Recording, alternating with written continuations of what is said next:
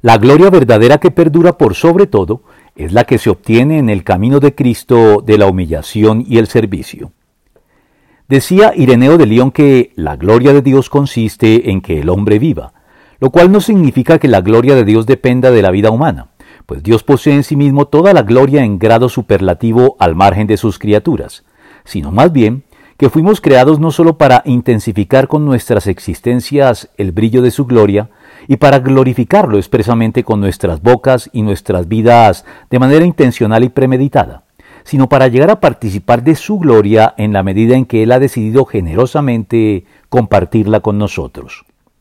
Pero para lograrlo, debemos contemplar la gloria de Dios a través del velo de la humillación que caracterizó el paso por la tierra de Jesucristo, pues este velo no puede ocultarla por completo al que observa con atención honesta y desprejuiciada, como se dejó traslucir con cegadora claridad en la transfiguración del Señor en el monte Tabor delante de sus discípulos Pedro, Jacobo y Juan.